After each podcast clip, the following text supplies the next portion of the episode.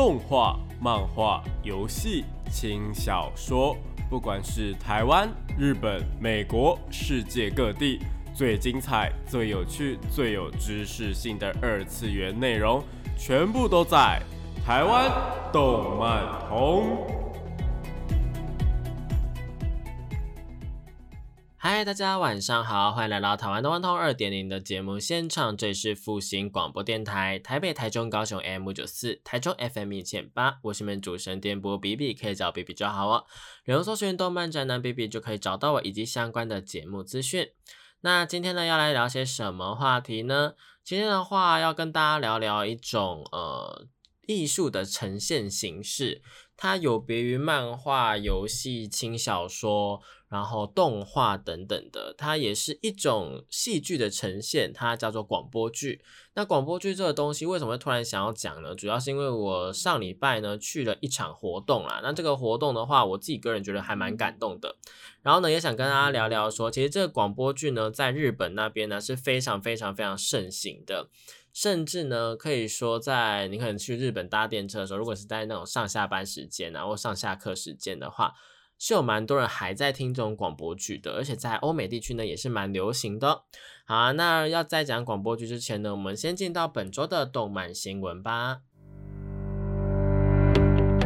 朋友和小孩在聊动漫，却总是听不懂他们在说什么吗？想要加入动漫产业，却不知道从哪里开始吗？如果你有以上的困扰的话，答案全部都在动漫产业线哦。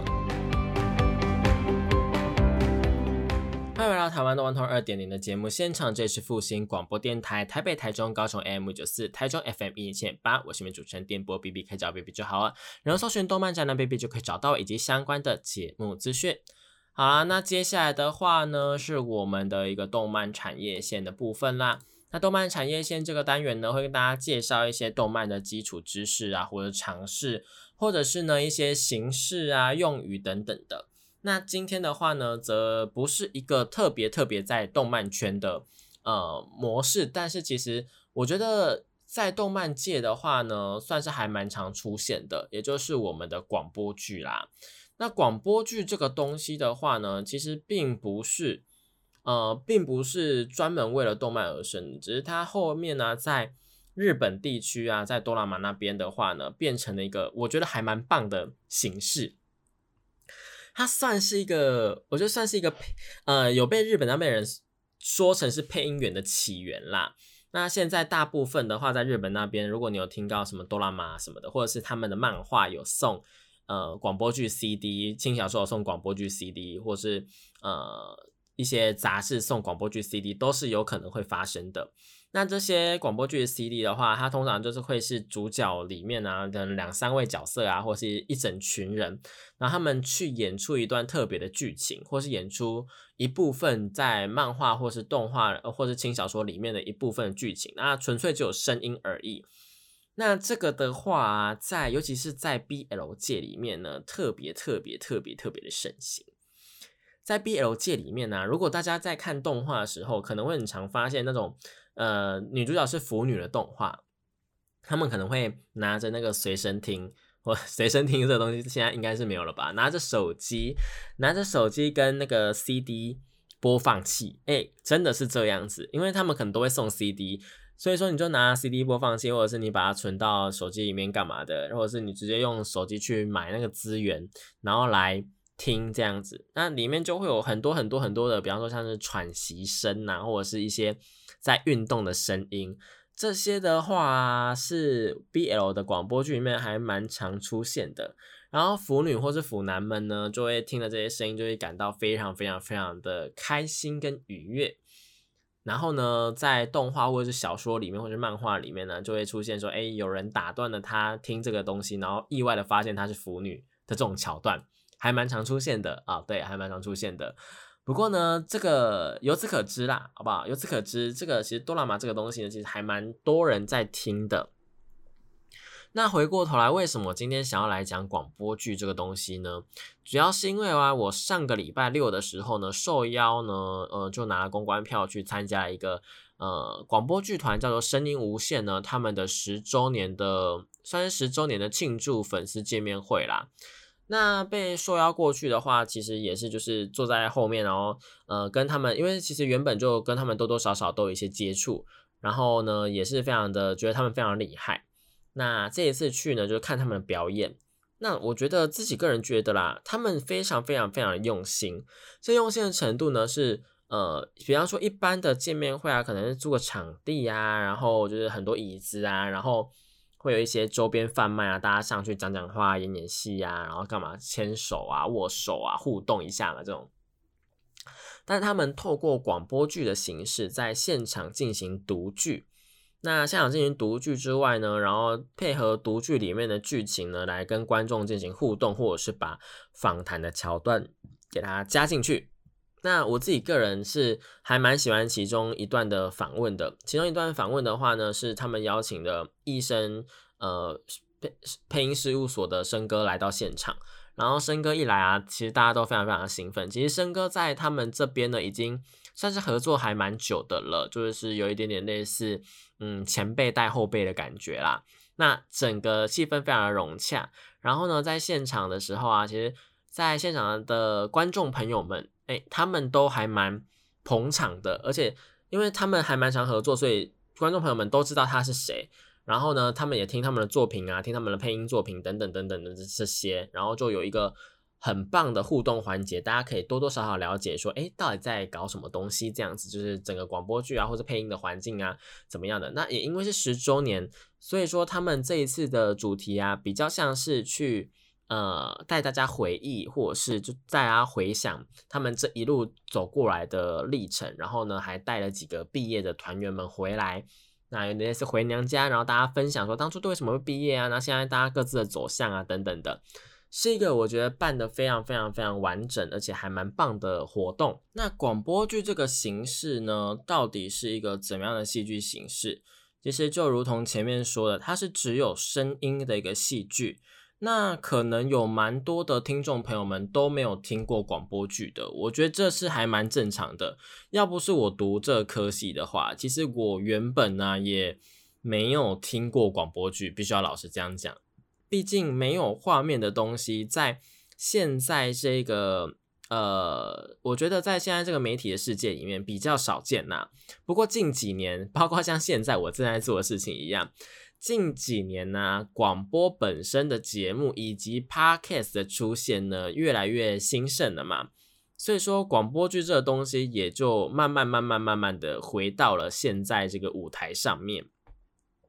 现在就有蛮多的创作者们，他们会去制作广播剧，然后呢，将它变成是一个网络上面一个也有有免费也有贩卖的一个形式。那在美国那边呢，其实有一个还蛮有名的广播剧，那它是每个礼拜会固定更新。那固定更新首播的时候啊，呃，他们好像是会在电台公开放送的那种感觉。所以首播的时候，很多人哦，如果他开车开到一半或者在外面的话，会停车，然后在车子里面把那个东西给听完，然后他们才要继续上路，就是为了要在第一时间听到后续的消息。为什么会这样呢？主要是因为我觉得那个广播剧非常非常聪明，它做的是悬疑剧的一个形式啦。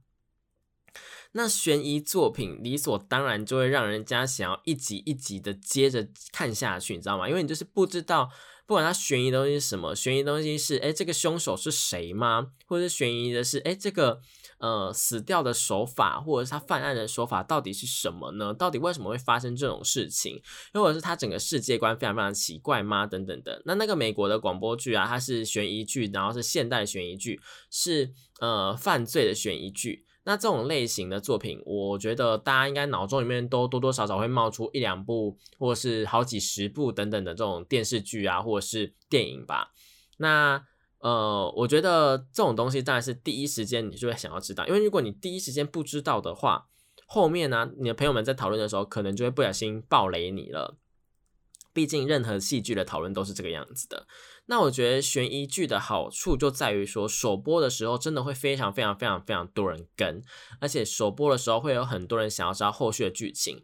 所以我觉得我自己个人觉得悬疑剧啊，悬疑类型的作品是非常适合做连载的。因为连载过程就可以慢慢的提起这个人气。他第一集的时候跟你讲说，哎，有人不小心死掉了。那第二集的时候跟你说，哎，这其实不是。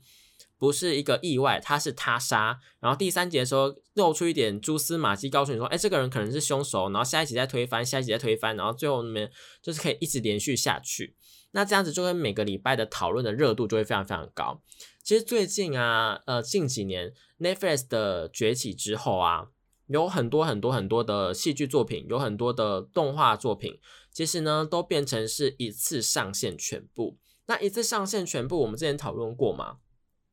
并不是一个很不好的事情，只是它会降低讨论的热度，因为只有当你是每个礼拜都在跟播的时候，你才能够跟朋友讨论说接下来剧情可能会是怎么样。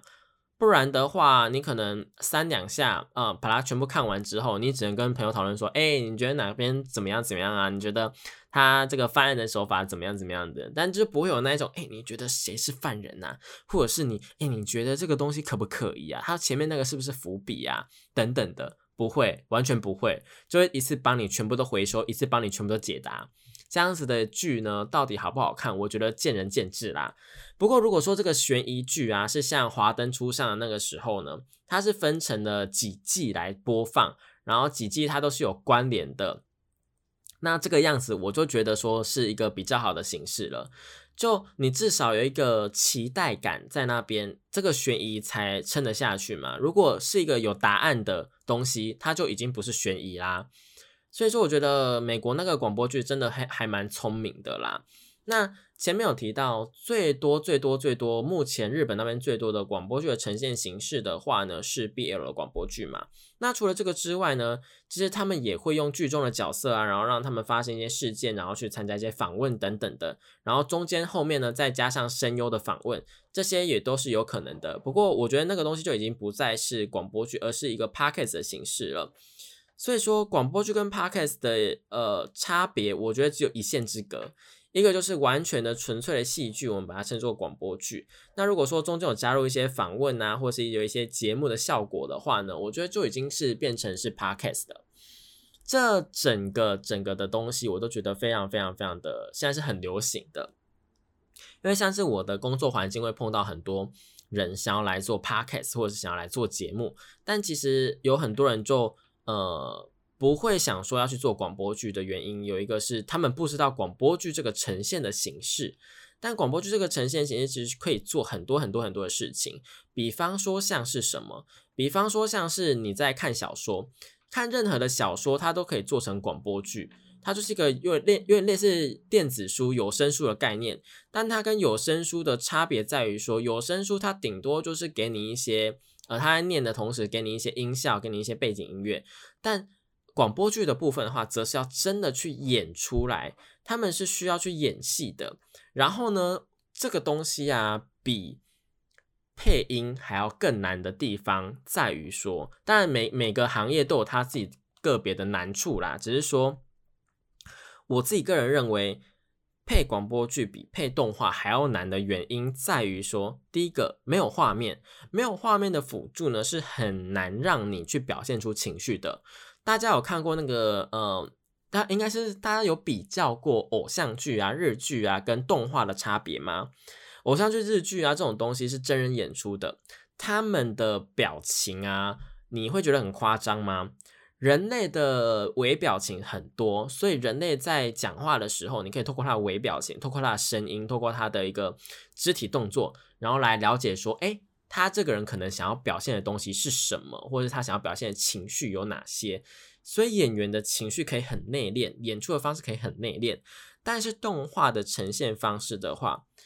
所有的声优他们会竭尽全力的去演出这一段。他们要花花费的东西呢，是比平常可能还要一百倍、两百倍，甚至是三百倍的力气去演出这一段。为什么呢？因为动画它毕竟还是动画，不是真人，也不是你就算三 D 动画好了，你觉得觉得它很逼真好了，但它的微表情跟肢体语言还是没有真人来的丰富。所以呢，你必须要透过声音上面多下一点功夫呢，然后来去让这个动画的角色栩栩如生。那反过来讲的话，如果完全没有画面，那是不是难度又在更高了？你必须要在一个场景里面呈现出你真的惊慌，你真的难过，你真的感动，你真的开心，这些都是非常非常非常难的。如果纯粹用声音来表达的话，也是因此啊，所以我们在上学的期间呢，就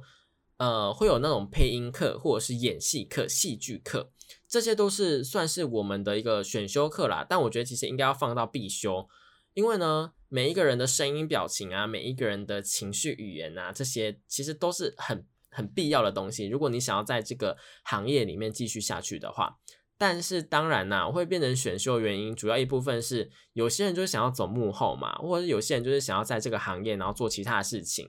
所以说并不是每个人都想要去有表现的机会，或者是不是每个人都想要站在。前线去表演，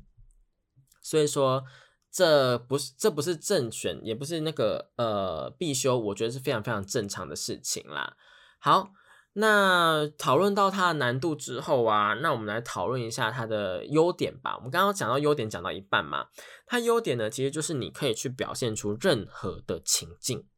你只要有合适的声音、合适的音效。合适的背景音乐，你今天人在哪里都没有问题。你今天人要在外太空没有问题啊，你呃用一段话再加一点音效，马上就可以在外太空了。你听得出来他在外太空。你今天想要在哪里？想要在海边没有问题啊，你就是一样是讲几句话，配个音效，然后呈现出那个感觉，呈现出那个氛围，用几个既定的音效，几个既定的那种呃风格的音乐呢，就可以让我们这些人呢有那种既定印象，说好像哎。这个是不是在哪里？比方说像是什么最明显的，可能是那种风铃声。好了，听到风铃声，你会不会觉得说，哎，是不是可能脑中浮现夏天，或者是有人开门等等的？或者是你听到上课的钟声，你就会觉得，哦，自己在教室。广播剧它只需要利用几个音效，就可以让你置身其境。这是广播剧一个很，我觉得算方便，然后也非常非常立竿见影的一个效果。但同样的。有很多的时候呢，你会因为找不到那个音效而感到苦恼。比方说，你今天想要呈现一个诶一个可能地狱那种战斗的画面，那地狱战斗的画面，你如果不用口述的口白去讲出这些事情的话，你的脑中有办法浮现地狱的那种音效吗？首先，这个地狱呢是地府吗？是呃华人社会这边的地狱吗？还是说是西洋那边的地狱呢？两边的情景是完全不一样的嘛？那天堂也是啊。天堂那边、仙界那边到底是长什么样子呢？其实每个人的脑中的印象是不是那么的一致的？所以说，广播剧有它方便的地方，也有它很难的地方，就在于说要怎么样带你到这个情境里面。因为它不像是小说，小说也是类似这种功能嘛，它天马行空，你可以写什么东西，它就变成什么东西。但广播剧除了你要让它变成这个东西之外，你还要找到大家脑中那个既定印象，我觉得这个是还蛮难的。另外，另外，另外，广播剧有一个我觉得很不便的地方，在于说，因为它纯粹是声音，所以说呢，当它今天是一个戏剧，不是节目的时候，节目你可以放空嘛，你可以放空，然后听到好笑的时候笑一笑，然后你不记得也没关系。但是广播剧如果它要连载的话，你必须要很认真、很认真、很认真的听，很认真、很认真、很认真的听。这一点呢，光这一点就会让很多人呢打退堂鼓。毕竟很多人在上课的时候就是已经会睡觉，或者是看看书就会睡觉的状况下面，你要怎么样让他聚精会神的在一个没有画面的东西上面呢？其实是更加困难的。但为什么可以？我觉得除了说美国那个了，好了，美国那个拿来当例子的话，当然就是因为它的故事非常非常非常精彩，而且它音效跟那个音乐都做得非常非常的足，这些东西就是一个很好的榜样。大家有空的话可以去稍微 Google 一下美国的悬疑剧的广播剧。这是一个非常非常轰动的一个现象啦。那除了这个之外啊，广播剧它呃，我觉得有趣的地方在于说，每个人的声音、每个人的特质、每个人的一个音效，或是每个人的音乐都会不一样。你今天是同一个剧本，每个人后置做出来的都会不一样，每个演员演出来的也会都不一样。不像是动画或者是戏剧，你可能会有一个导演固定要的形式。虽然说广播剧也是有导演，广播剧有声音导演呐，然后会给你一个固定的一个他觉得应该要怎么做的那种感觉。但终归来讲呢，它是没有画面的东西，所以每个人的脑中啊就很像看小说一样，你浮现出来的画面呢也都会各是有所不同啦。这我觉得是一个非常有趣的地方，不知道大家觉得呢？但总而言之的话，我觉得广播剧这个东西啊，是还蛮多的。如果你是写剧本的人，你是写小说的人，或者是你是呃想要尝试去写故事的人呢，是一个我觉得非常有趣的形式，可以去尝试看看。因为呢，它比起小说，呃，更是一个宣传的广管道啦。就你可以写小说，写完之后呢，选其中一段，然后来做成广播剧，它不会花你太多的成本，顶多就是你要找到演员，跟你要做后置有一点点小小的麻烦呐。毕竟不是，比方说你今天写了四个角色好了，你要找到四个人来演，是是着实有点困难的。如果你自己一个人没有办法变化出很多很多的声音的话，所以说呢。呃，整个制作虽然说它是麻烦的，但是在小说跟广播剧的双辅双成呃加成下面呢，其实是可以让你的作品啊受到更多的关注的。所以我还蛮建议大家呢，有空可以多看看各式各样的作品，不管它是什么样的表现形式，电影啊、动画、漫画、小说啊，然后游戏啊，以及广播剧呢，其实都是还蛮棒的选择啦。那我也是自己也是蛮喜欢这种感觉的，所以我自己在不管是在录 podcast 啊、录节目啊、广播节目啊，或者在录我的 YouTube 影片的时候，我都会希望说我自己的声音啊，或者是我自己的呈现方式呢，能够让大家不用看画面就知道我在讲什么。这个部分当然不是说，哎，你字正腔圆呐，或者是你讲话很标准啊就可以做到的。我觉得更多的是。你的一个情感有没有到？你的一个声音表情有没有到？然后呢，你的讲话的语言有没有到？因为呢，如果大家有在阅读一些艰深的书籍的话，我们不要讲艰深的书籍，光是报纸好了。你在看报纸的时候啊，报纸的用字跟一般的广播的新闻或是电视新闻，他们在播报的语言都会不一样。因为我们纯粹只有声音嘛，在广播新闻里面纯粹只有声音，所以说呢，要让各位听众都听得懂的话，是需要花费一点点的功夫去把字呢很难的字呢给它改掉，把它改的口语化，让大家用听的就听得懂。这个呢都是还蛮值得去尝试的事情啦。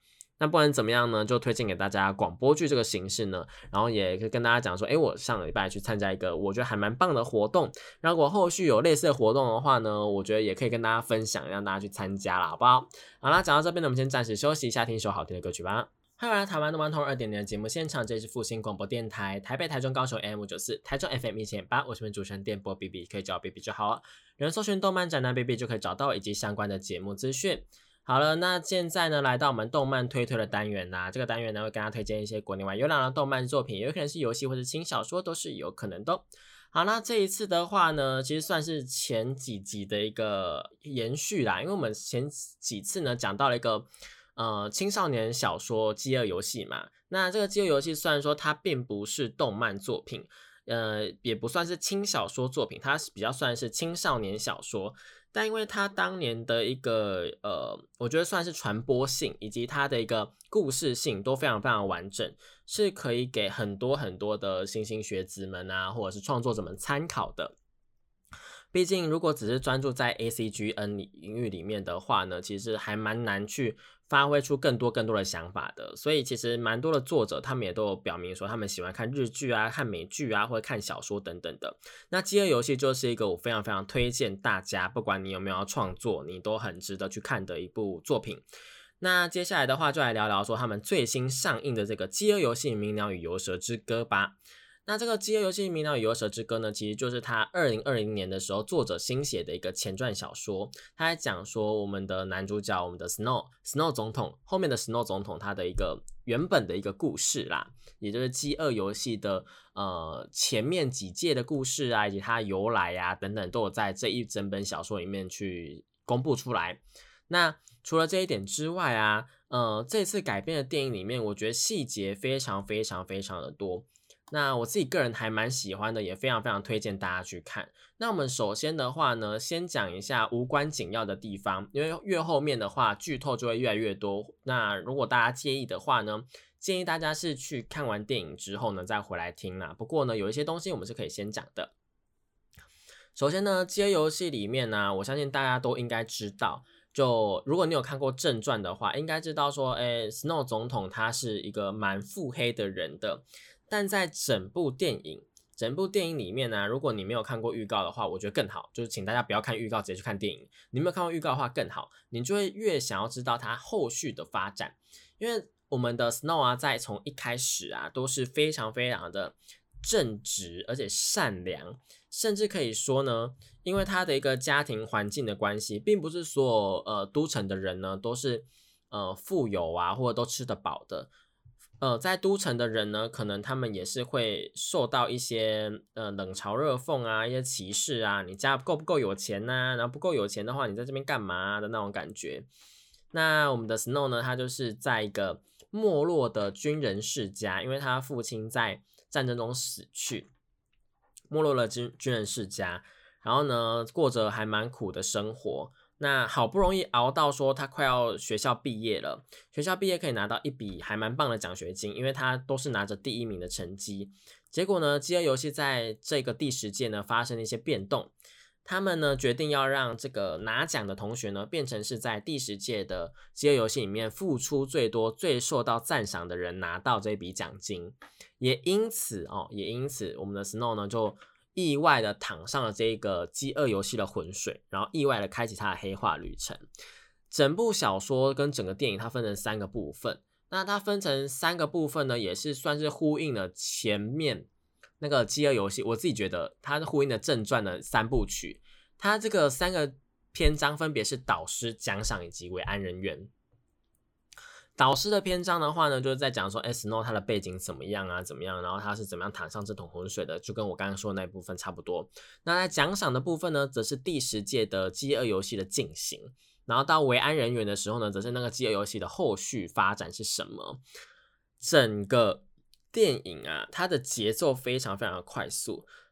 所以有一些影评人呢，他们就觉得说。好像这个电影的节奏太快了，很多事情都没有讲清楚到底是发生了什么事情。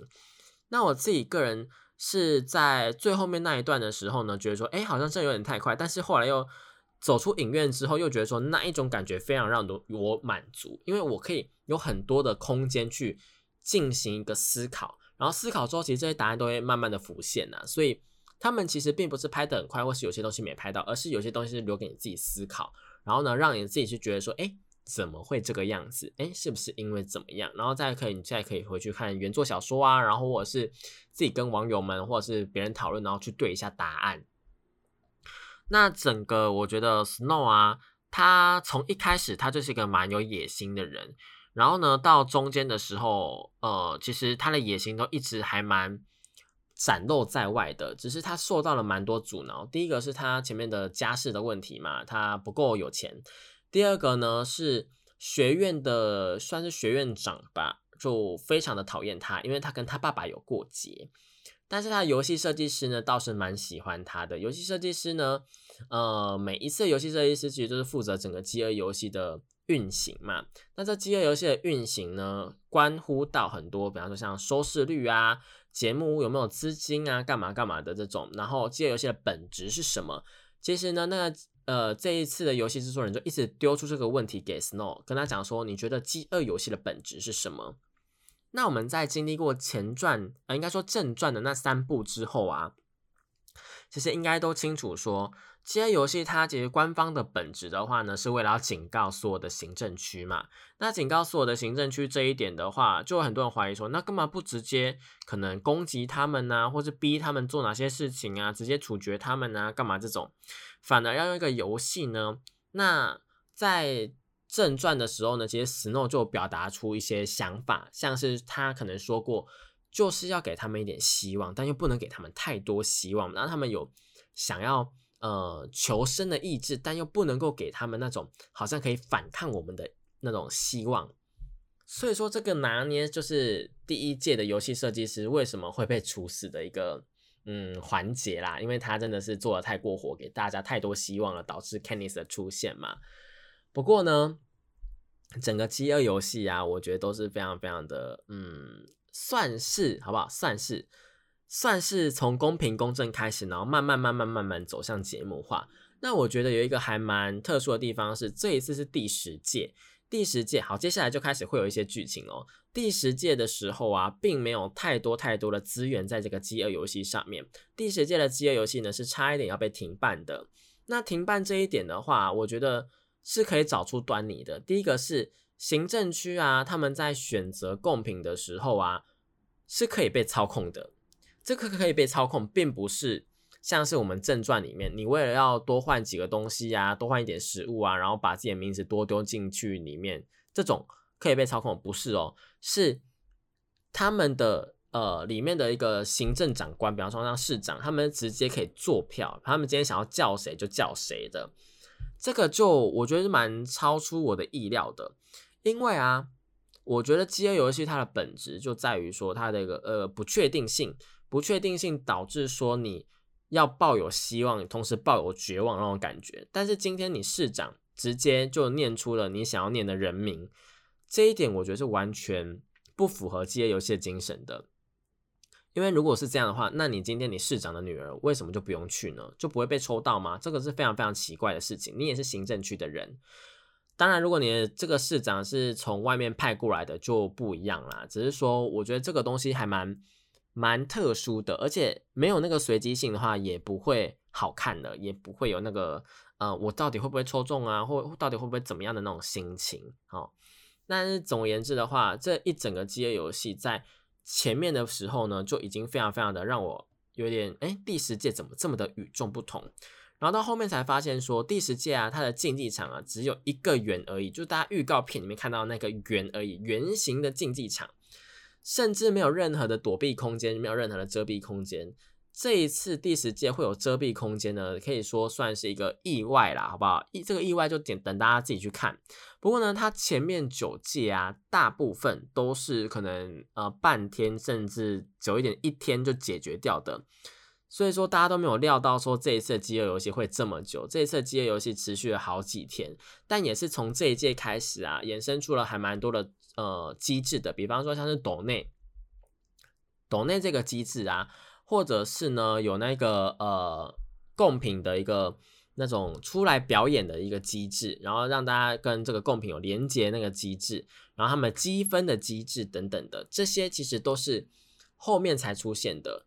不然的话，原本那个圆形的竞技场，二十四个人站上去就二十四个人随便拿个武器，然后就直接打来打去打来打去就结束了，好不好？就结束了。所以说这一次的饥饿游戏啊是完完全全的不同，然后再加上说这一次的一个赌注系统，赌注系统的话就他们可以下注说，哎哪就是哪一个贡品会赢啊，哪个贡品会怎么样这种的，大大增加了这一次节目的可看性。不然的话，原本这个第十届饥饿游戏可能就是最后一届，因为没有资金可以办了。那也让人家觉得说，哎，其实都城在这个时候真的是还蛮混乱的，因为是才过了战后的十年。所以有很多很多很多的呃居民们或者小孩们都没有经历过这一段，那有经历过这一段的人都还怀恨在心，所以都城的人呢非常的憎恨行政区的人，行政区的人也非常憎恨都城的人。但这个在正传里面呢是完全呃也不能说完全，在正传里面的话，都城的人是非常喜爱行政区的人的，他们。在对待贡品的时候啊，如果有看正传的话，就知道他们对待贡品的时候是非常非常非常客客气气啊，然后觉得说，哎，你们就是来参加一个 party 呀，你们就是来参加一个盛宴，你们来呢，你们被挑选中了是你们的 lucky 这样子的那种感觉。但在第十届的时候呢，这些贡品们是直接被丢进一个动物园的一个呃，算是围栏里面吧，供大家欣赏而已。所以说。整个的不同呢，就让人家体会到说，那个社会现在到底有多么的动荡不安，好不好？那除了这个之外，其实还有还蛮多的小彩蛋呐，比方说像是呃，Marking J 这一点，Marking J 的话呢是学舌鸟嘛，是整个饥饿游戏里面非常非常重要的一个动物。那它的起源的话呢，是因为呢在战争期间呢。那个博士他们就研发出一种鸟类，叫做八卦鸟。那个八卦鸟的话，他们去模仿人类的声音，然后还可以录音啊，然后可以指定他们做什么事情这样子。但是被敌军发现之后啊，其实后面就呃，他们就会传递一些错误的情报回到都城。也是因为这样子，所以八卦鸟就被流放，也不能说流放，被放养、被抛弃。然后他就跟野外的知更鸟去进行一个种族融合，最后变成了 Marking Jay 出来。所以 Marking Jay 呢，他们会去。模仿人类的声音，他们会去模仿一些音调，但他们并没有办法准确去录音的原因是这一点。就是大家如果有一些小疑惑的话，其实这个在前面几集的小说里面也是有提到的啦。那接下来的话呢，还有一个我自己个人觉得，哎，蛮蛮喜欢的彩蛋是，呃，Snow 呢，他其实是有一个姐姐的，那堂姐，那个堂姐的话跟他是相辅，呃，相依为命，在他们小时候呢，相依为命，在那个战乱的时代，他们去翻垃圾吃啊，干嘛，相依为命这样子。那后来我们才知道说，他其实他的真实身份呢，竟然就是。也不是说真实身份，是他在正传里面也有出现，他的身份就是那一个猫女。大家知道猫女吗？在正传当中，也就是第三集当中那个自由幻梦当中啊，有一个像是猫脸的女性服装设计师。这女性服装设计师的真实身份就是她堂姐，他那个提格利斯 Snow。那个我觉得这个这一点让我蛮惊讶的，因为我那时候看到结局的时候啊，因为 Snow 就从一个正直的小孩变坏了嘛，变成邪恶的小孩。从此步上一个邪恶的人生，但是他的堂姐自始至终都保持一个善良的心，不管他是在呃学院前被流放之前，或是在后面的阶段，都是关心他弟弟的，一直一直关心他弟弟的。那在这一点上面呢，他们就就因为这样子分道扬镳了啦。那也是因为这样子，所以 Snow 可能觉得说，哎，你这样子对待我，那我就，或是你觉得不信任我，所以我就要惩罚你，那分道扬镳，把你变成一个。呃，纹身的猫女这样子，嗯，我自己个人觉得还蛮恐怖的啦。如果是这样，然后呢，在整个这些游戏里面呢，其实一直都有提到说，Snow 非常喜欢用毒药去攻击别人，或者是把他的一些政客们，呃，他的不同理念的人除掉。那在这一集里面呢，Snow 也贯彻了这个理念，整个非常的精彩。就是你如果从前面看到最后面，你会发现说他真的很喜欢用毒药这个东西，而且他毒药真的是随手可得哦，所以大家真的是要小心，不要让家里面的小朋友或者小动物啊、你的宠物啊，去误食到一些你们可能平常在用的一些，比方说像是蚂蚁药啊，或者老鼠药等等，那些真的是会致命的，或是会发生一些意外的，好不好？那总体而言的话，我非常非常推荐大家去看一下《饥饿游戏》的这个前传电影。另外呢，我自己个人也是很喜欢它里面有很多的唱歌的桥段哦。这个应该就是老粉丝们或者老听众们都知道一件事情，就我很喜欢任何有唱歌桥段的电影或是动画。对这一部呢，完全打造我的喜好。虽然说他的歌呢都非常的慷慨啊、激昂啊，然后。呃，好像是什么大义那种感觉，但他的情感的之充沛，我真的很敬佩女主角，竟然可以做到这个地步。那里面的电影里面的人呢，听得哭得稀里哗啦的，我在电影院呢也是深受感动，好不好？所以说，如果你们也喜欢这种，诶，中间有歌唱的电影的话，或是有一些。嗯，饥饿游戏的粉丝们，我是真的强烈建议大家一定要去看起来。我相信票房一定是非常非常好的啦，好不好？那我们就再观察看看吧。好，那今天的节目就到这边结束喽。如果任何问题的话呢，欢迎到我脸书粉丝团跟我联络。那这也是复兴广播电台的台湾动漫通二点零，我们下礼拜同一时间也在空中相会喽，拜拜。